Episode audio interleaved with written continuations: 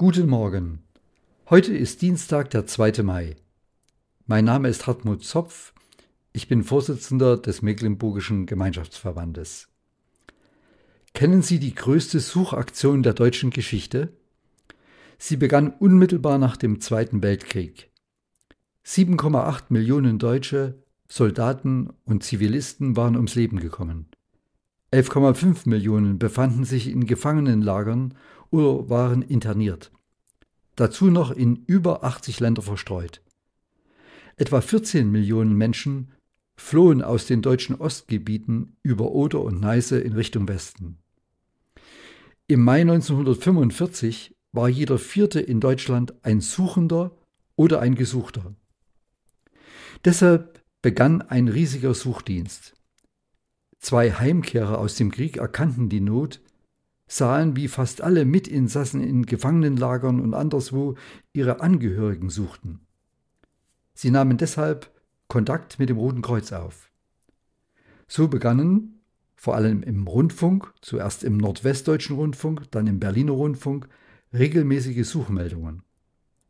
Zuerst liefen sie kurz vor Mitternacht als Abschluss der Sendungen des Tages. Der Sprecher redete bewusst ganz langsam und überdeutlich, so dass jeder die Namen verstehen konnte. Ich kann mich noch an den Sound dieser Meldungen erinnern. Hier zwei originale Meldungen, die damals gesendet wurden. Bielitzer Manfred, geboren 22.04.42 in Königsberg. Letzte Heimatanschrift Heuhausen, Ostpreußen. Der Soldat Fritz Unruh, geboren am 17.08.1907 in Keitjenen, sucht seine Frau Martha Unruh aus Schoschen, Kreis Heiligenbeil.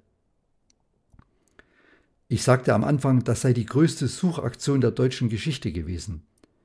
Das stimmt nicht. Es ist die zweitgrößte. Es gibt noch eine viel größere, eine, die noch immer andauert, eine, die auch nicht nur Deutschland betrifft. Sie läuft weltweit, Tag und Nacht, betrifft Kinder und Erwachsene, Gesunde und Kranke, Bettelarme und Stinkreiche. Es ist die Sucheaktion Gottes nach uns. Das Spannende daran ist, Gott sieht die Not und er ergreift die Initiative. Er handelt.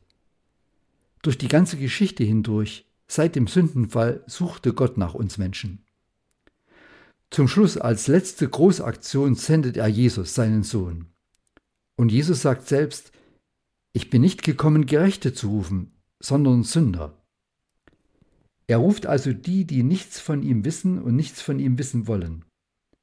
Er ruft die, die sich vor ihm verstecken und die, die sich verirrt haben.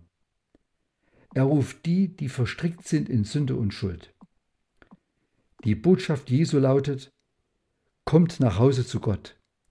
Ich bin der Weg dorthin und ich bin der Einzige, der euch wieder zu ihm bringen kann.